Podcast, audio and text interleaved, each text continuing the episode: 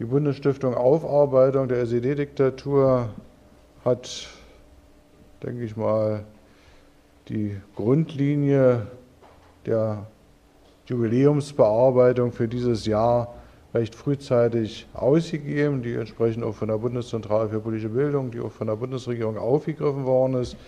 Da im großen Dreiklang der Jahreszahl 1914, 1939 und 1989 das Zeitalter der Kriege und der Totalitarismen, denen man sich also in einer besonderen Art und Weise widmen soll. Es ist verständlich, dass eine Stiftung, die sich dem linken politischen Spektrum nahefügt, bei aller Vielfalt der Betrachtungsweise natürlich versucht, doch ein wenig kritisch sich mit dieser Geschichte auseinanderzusetzen. Wir haben im Mai hier eine Konferenz durchgeführt, wo wir uns vor allem mit dem Widerstand gegen den Ersten Weltkrieg beschäftigt haben. Wir haben im September uns hier etwas ausführlicher mit der Vorgeschichte des Zweiten Weltkrieges auseinandergesetzt und wir haben uns jetzt für die nächsten drei Monate eine Veranstaltungsreihe ausgedacht, die eingebettet ist an andere Aktivitäten, die sich mit den Jahreszahlen 1989, dem letzten Jahr der DDR, dem Jahr der Maueröffnung, dem Jahr der Erwartungen an eine erneuerte DDR, aber auch mit dem Weg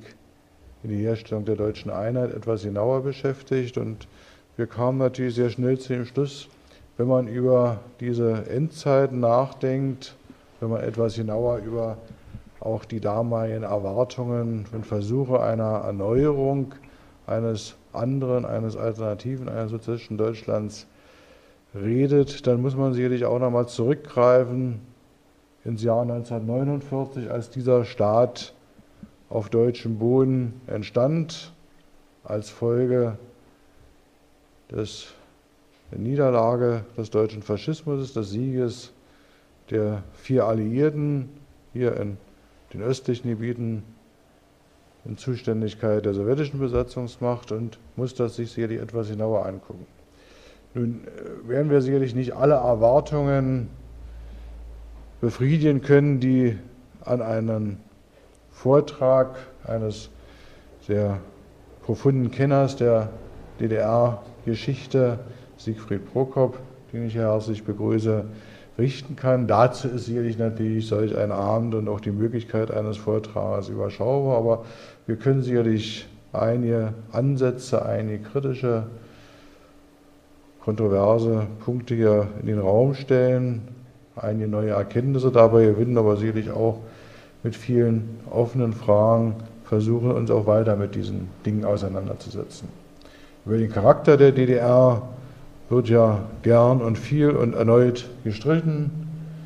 Es gibt da Politiker, die wie in einstigen Zeiten glauben, dass Politik Geschichte schreiben muss, nicht in Gestalt des Ablaufenden, sondern wie man Geschichte zu verstehen hat. Früher hatten wir dafür Generalsekretäre gehabt, die etwas redigiert haben. Heute machen das Spitzenkandidaten und ihre Verhandlungsdelegationen es kommen dann manchmal Wertungen heraus oder werden akzeptiert, die sicherlich nicht unproblematisch sind. Wir haben also mal wieder die Diskussion darüber, ob diese DDR ein Unrechtsstaat war, eine Diktatur durch und durch.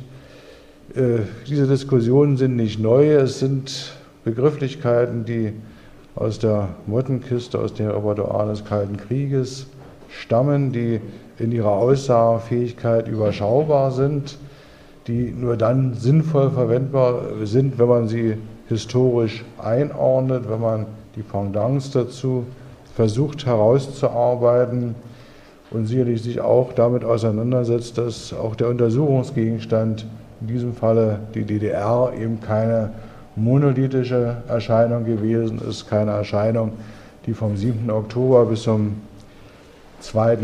Oktober 1990 die gleiche gewesen, sondern ein Staat, der sich entwickelt hat, der sich entwickelt hat aufgrund seiner eigenen Voraussetzungen. Und ich denke mal, Siegfried Proker wird auch sehr deutlich machen, dass natürlich dieser Staat nicht zuletzt eingebunden war in eine internationale Auseinandersetzung zwischen den Blöcken und eingebunden war in eine sehr enge und nicht immer unproblematische Partnerschaft, Bündnisschaft mit einer doch etwas größeren und stärkeren Macht, die viel Einfluss und viel Wirkung auch in dieser DDR erzielt hat.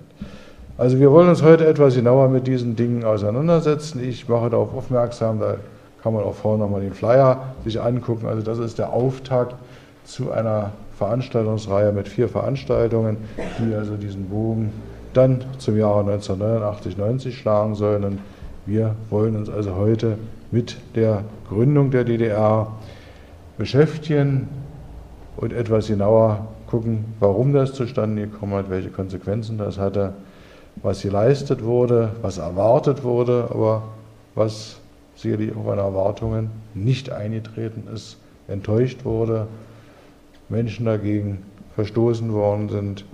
Also in all ihrer Komplexität, Siegfried, du hast das Wort.